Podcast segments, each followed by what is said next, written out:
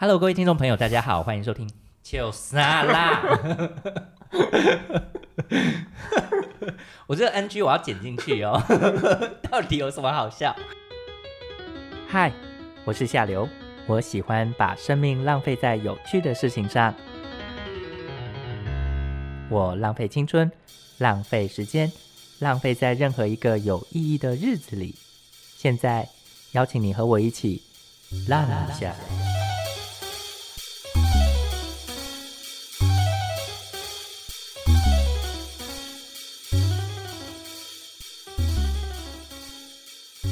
Hello，各位听众朋友，大家好，欢迎收听《浪一下》，我是夏流。今天呢，非常荣幸邀请到我们苏叔叔来跟我们来呃谈一下他在越南受苦受难的日子。大家好，我是苏叔叔。你你你来越南多久了？哦，大概前前后后应该有四年了。嗯，四年哦。嗯，那都是在越南哪一个？你是在哪一个行业受苦受难？哦，我是在成成一届。成一届。对，从越从进越南到现在都是在成一届服务。那你在台湾也是在成一届吗？对，在台湾是在呃总公司待了大概半年，嗯，然后公司需求就把我派至海外。派至海外，那时候有抱着很开心的希望来到越南吗？呃，是 有一点点呐，就是看看一下那不同的环境，跟接触一下不同的文化。然后什么来了越南之后，什么时候梦想破灭？一直都没有梦想。其其其实还好，其实这边的那个工作环境跟那个呃越南的同事基本上是蛮好相处的啦，就可以可以想象就是呃。回到过去的那个二十年前的台湾，正在经济蓬勃发展的状态下，所以要点播周杰伦回到过去，是不是？等一下，等一下。所以呃，你是来越南成一届做哪一个部分的？啊，我是属于呃技术。开发，呃，所谓技术开发，在成衣界就是单指，呃，在生产大货之前的前一段那个作业，比如说打板啊，然后样品制作到一些辅助的工具开发。所谓的样品打板是指说，例如，呃，我们一般 Nike、Adidas，然后那些成衣大厂他们要做的运动衣服的时候。呃，在真正生产进入工厂生产线上之前，必须要做的是所谓就是给他们看的 sample 的那个部分的。嗯，没错。第一就是客人会把每一季的那一个设计款式图给我们，那因为他客人给的是有一份就是很清楚的那个资料，叫做那个呃技术技术包，里面就有呃。像款式的款式图，然后尺寸表，然后他要用什么布种资讯，都会在那个技术包的文件里面。那我们就是要靠着客人给提供的呃尺寸表下去呃打版，打出客人要的那个款式。那再来就是制作样衣，制作样衣客人会会去 fitting，那 fitting 合可才会正式到大货产产线生产。你以前是念什么科系啊？你以前就是做这这一类型的东西吗？呃，没错，我是念那个服装设计的。服装设计毕业，所以你们在大学的时候其实就已经需要说，就是同时自己也要写那个设计，刚刚那个讲设计设计包是不是？呃，在大学比较不一样，因为大学跟工作基本上是呃。两呃，应该怎么讲？大学是就是你你是客户是，但是你也是工厂，就是你必须就是设计款式，然后到打版样衣制作完成。可是，在出社会之后，你变成是一个代工厂，你要服务客人，所以变成你现在做的东西都是要经过客人的合可跟确认之后，才能上大货生产。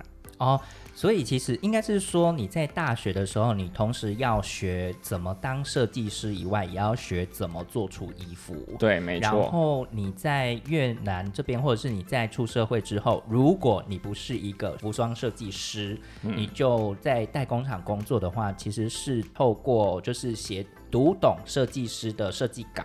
嗯，然后跟设计要求之后，把它做成真正的衣服。对，这个翻译完全正确。嗯，好，那这个部分其实它是不是有一个专有的名词，或者是在你们成衣界里面？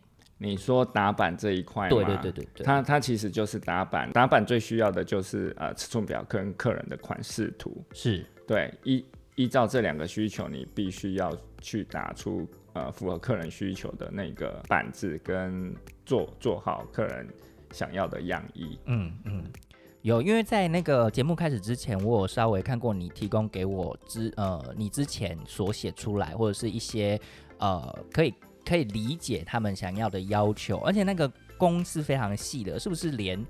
呃，他要这件衣服的领口要缝缝几针，或用怎么什什么技术缝都有规定。对，这个是有规定的，这这是属于那个打样的，这这是属于打样阶段所要注意的事情。比如说，他在他的工艺，他要用什么车机，嗯，然后要用什么线，它都有规定。比如说，呃，一一呃一寸内要有几针，这些客人都有规定。那下摆、反折、反折，他要用怎么工艺去把它收边、收尾，这些客人都有规定。因为这些规定有是有关于呃一件衣服的呃安全性。所所谓安全性是指那个它的线不容易脱落，嗯或者是会对呃人体皮肤造成摩擦的伤害。嗯，或者是对小朋友会有一些，比如说穿穿衣服的安全性，像会勒脖子啊，嗯还是什么的。嗯，所以这些其实都是必须在打版的时候，就是做样衣的时候要注意的东西。对，没错。那客人刚刚你前面讲到那个 fitting 的部分啊，就是 fitting 是怎么 fitting？它的意思是试衣而已，是不是？对，客人会把他把我们做好的那个样品，那请真人 model 穿，那他会依照那个穿在真人 model 上上面的那个服装的呃状态下去做调整。比如说人体上面它的袖子皱褶太多的话，它可能会要求版师去改善这一点，嗯，或者是它。穿起来前后高低不一样，它也会希望版师在下一轮样品可以克服这一点。所谓的前后高低是衣服的正面跟后面会有对，就是 balance，它的哦下摆 balance。可是有一些就是他是故意会做前后高低差，对不对，这个就是要看客人的款式，就是看设计师本身他对这个款式的要求就对了。没错。哦，那这个部分的话，你在台湾的时候就已经是当版师了吗？嗯，没错，我是版师应征到公司的。哦，那你是一毕业之后就到那个就开始当版师？是的，你在版你版师做了多久啊？我版师从毕业到现在大概将近做了呃七七年左右了。七年左右。嗯，哇，老前辈，老前辈。呃，七年不算久啦。然 后那真正真正的前辈像像那些老前辈都是十几年的，十几年，所以你对们公司比你资深的还很多就对了。还是有比我资深的，哦，那你算中生代还是算吧还是。已经还是已经 数数辈？我应该不到叔叔辈。对，跟那些前辈比的话，我我还是有跟他们还是有那个层层次技术上面的差异。就还是需要有时候听一下那个老前辈们的建议是的，是。的。那你你来台湾啊，你你在应该说你来越南工作之后啊，你觉得越南跟台湾之间版式工作的环境有没有什么差？哦，最大的差异就是这边的版式都是在工厂工作，嗯都是属于大货端。嗯那在台湾基本上就只有开发端，嗯所以变成这这么讲，这么讲的意思就是那个台湾的版式，它相对工作比较单纯，嗯。他只要负责客人的那个需求就好。嗯。但是像在工厂这边，你除了呃需要打板，然后你也必须要处理一些现场的异常，嗯。比如说大货产线上面有异常，嗯你可能要去了解为什么会发生异常，嗯然后要怎么去改善。嗯那基本上大货线上发生的异常，基都不是严重的异常，因为毕竟在能够上大货之前就已经把那些问题都解决掉了。有可能是呃现场的工人操作不是那么顺，嗯你可能要去改个方式让他们操作比较顺一点，因为现场讲究的是效率，对。最大的差别在这边。那那个现场的状况是不是就像我们电电影、电视上有时候看到那种纺织代工厂的那个状况，就是很多缝纫机排排在一起？对，就是一条线，然后很多缝纫阿姨在那边一直扯，一直扯，没有停。那阿姨会骚扰你吗？哦，不会，我会去骚扰他们。你骚扰他们是因为他们做的不够好，是不是？对，那这个部分呢，呃，我觉得还蛮好奇的。当时你在台湾的版师的工作薪水大概是如如何？你刚入职的时候，刚入职的时候，薪水基本上都是起薪的阶段，嗯，你入职的时候是大概呃大概二零一五、二零一六左右，一五一六是是来到越南还是来到台在？在台湾，台湾二零一五年入职，嗯，然后当时的薪水，当时的薪水，因为因为我有有前一份工作的那个关系，所以我入职的薪水有偏高，但是在前一份的薪水是就是呃大学生的薪水，就是可能就是两万五到两万八，两万五到两万八，所以你呃应该是这么讲好了，你前一份领两万五、两万八的时候，入职的时间是什么时候？嗯七八年前，七八年前一三一四左右。对，啊，一三一四，那现在也还是两万七、两万八吗？嗯取决于应该说取决于那个公司的地理位置，因为刚好那在那家公司在那个台湾的东部，那算比较偏僻，所以它薪资就稍微偏。那如果像在台北的话，那可能有比较高一点，但是也不会高出太多，因为台湾的那个对这个行业的基本上，它对板师就是有一定那个连资经验的需求。嗯，那他如果肯用肯培养一个新人的话，他基本上薪水不会太低。嗯，因为呃每家公司都觉得他他要付出，他也不能一下子就给你那么多。哦，我了解，其实他就是，我觉得这有点类似，就是某一方面中小企业主或甚至是一些纺织厂或成衣厂的老板，他们或他们都会希望说，就是我花钱培养你，然后我也不知道你什么时候会离开，所以这是他们会有这样子的一个所谓就是惯老板的想法，应该也不是说惯老板，应该是说资方在资方在培养人的时候，其实也要想到，或许你在让他工作的时候，你可以给他一份好的薪水，而且他是可以生活慢慢的好，对。然后他对这个公司有信任度或者是呃成就感之后，他可能。会认同，因为认同而更更进一步的，就是在这间公司中工作。可是如果很多的中小企业主老板他们是以就是啊，我就我是给你钱让你来学习这个心态的话，我会觉得这会扼杀了很多其实对板式有兴趣的年轻人，对不对？嗯，基本上大部分都是这样子，所以就是会遇到遇到这些新人，就会利用呃公司当做跳板。嗯，这也是不能怪他，因为毕竟他在这家公司努力得不到该有的薪水，他就会往下一个下一个那个目标迈进。对，那等他有足够的经验，他就会跳到下一个他想追求的目标。所以这个是台湾基本上是呃目前这个行业可能有一个的状况。对新人的对状况跟状态。嗯，那呃，在越南呢、薪水你有三级跳吗？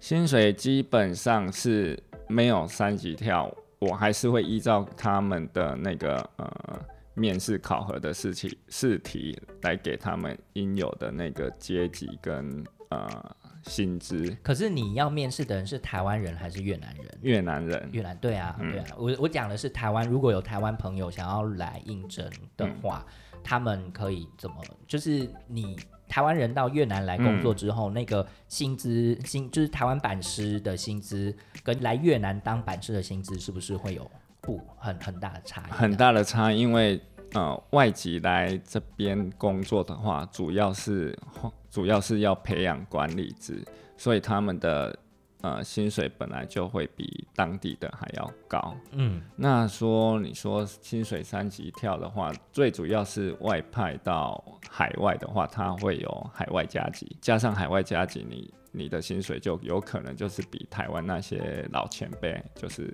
差不多，或者或者是还要高。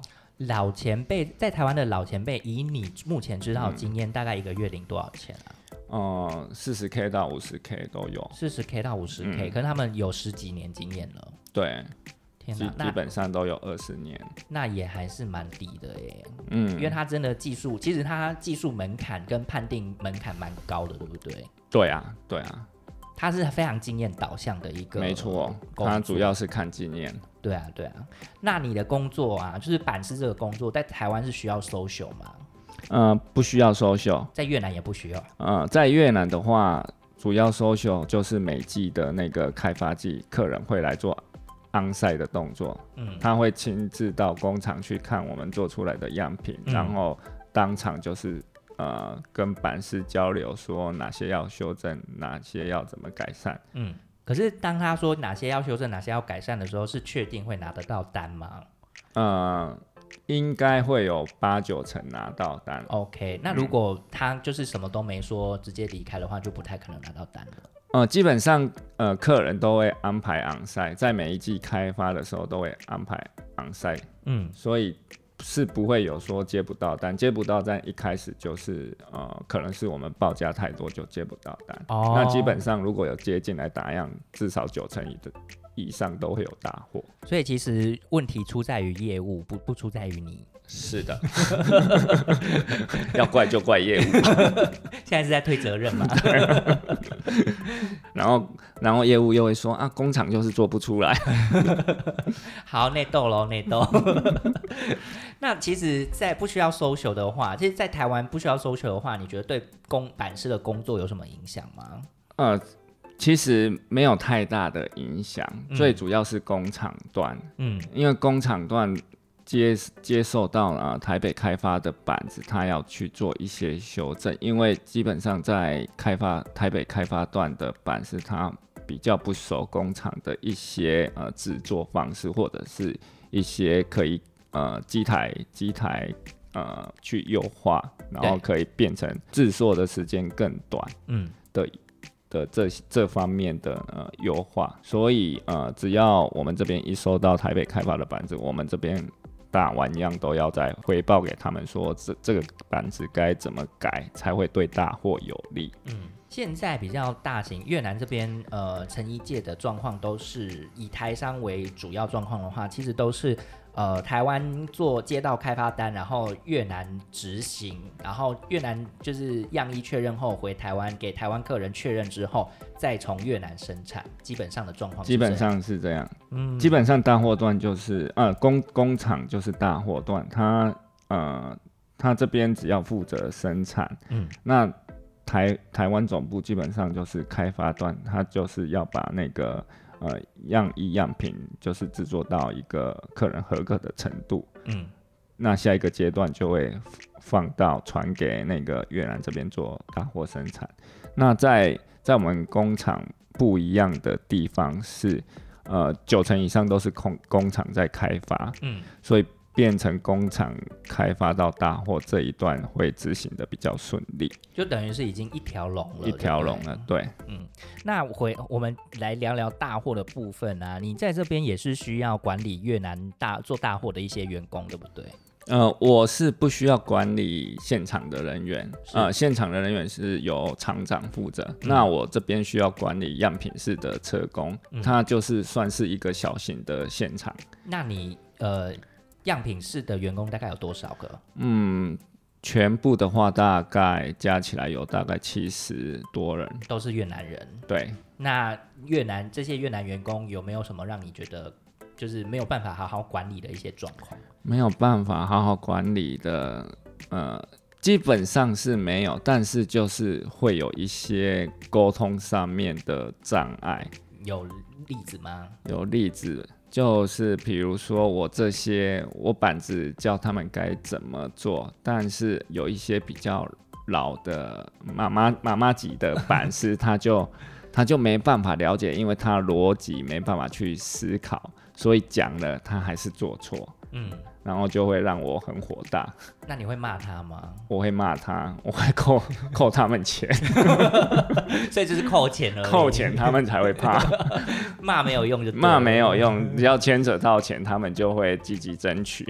所以，可是你有有时候一开始来的时候，有需要手把手教他们吗？哦，都是手把手教，不管是现在还是呃之前，都是一直手把手教起来。就是你会认真的盯他们，然后手把手的让他们做真真正对的，就是根据那个设计单上面要的要求，这样就是就会一项一项逐步的检查。嗯，那一开始就是会有。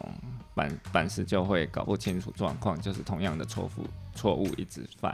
他们他们的自我意识会不会比较强？如果有那个呃有经验的人的话，有经验的人通常自我意识会比较强，就不会愿意多听你说应该要怎么做这样子。除非你有，除非你有能力说服他们，或者扣他钱。对吗？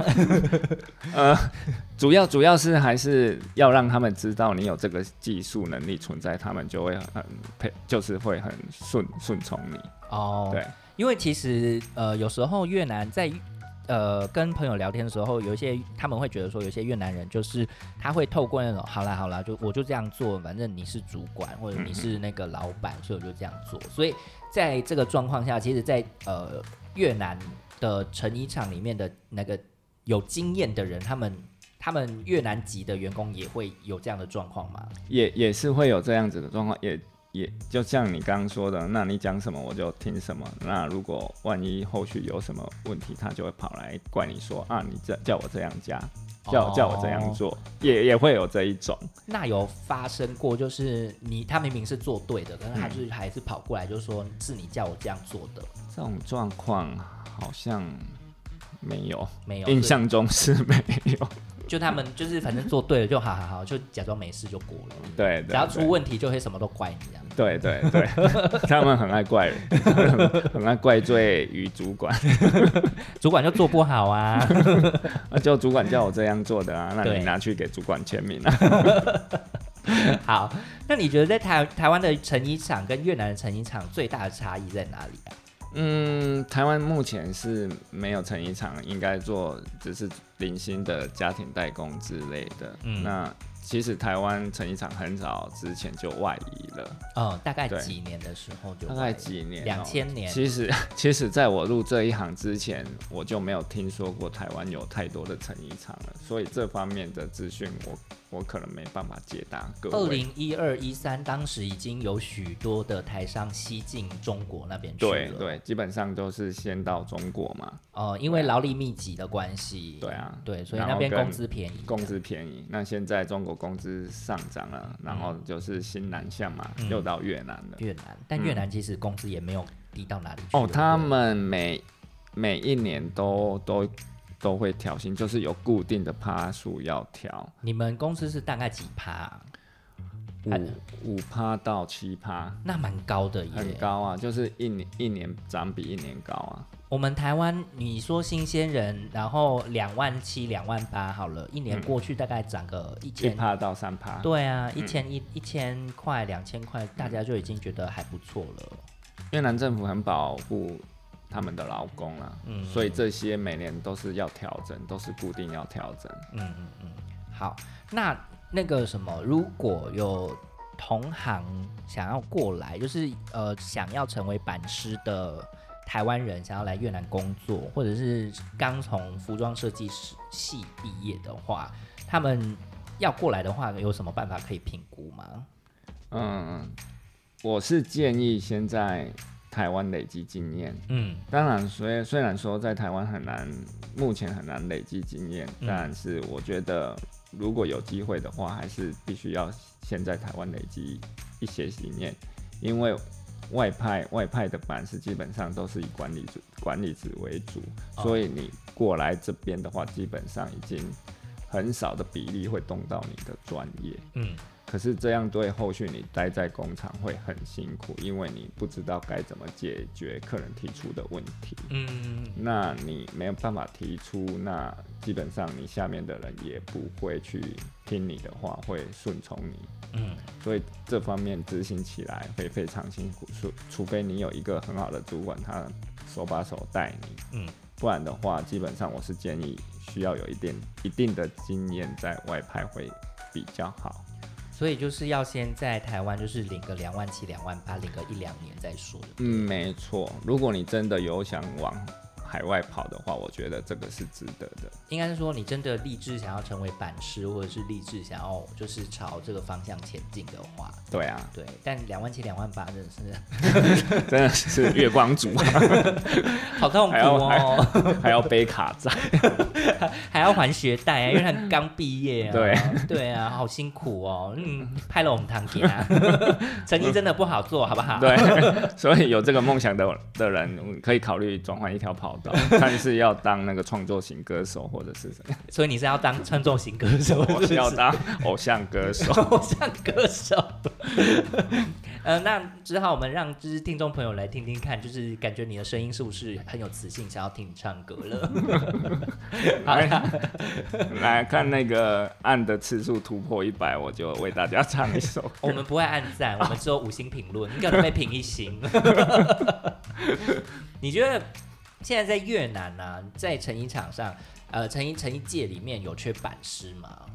目前的话，呃，我这边知道的还是会有，但是趋向于饱和的状态，已经饱和就对了。对，那因为现在又加上疫情的关系，基本上呃，台上他们都是呃有有在做精简的动作，所以今年或者是明年初可能不太会有这个机会。嗯。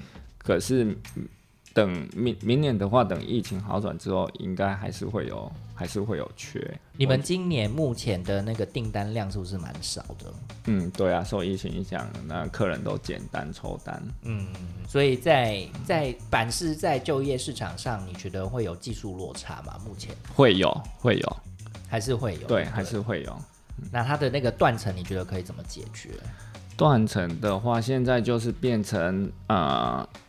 连就是前辈他们都是接近退休年龄，那又。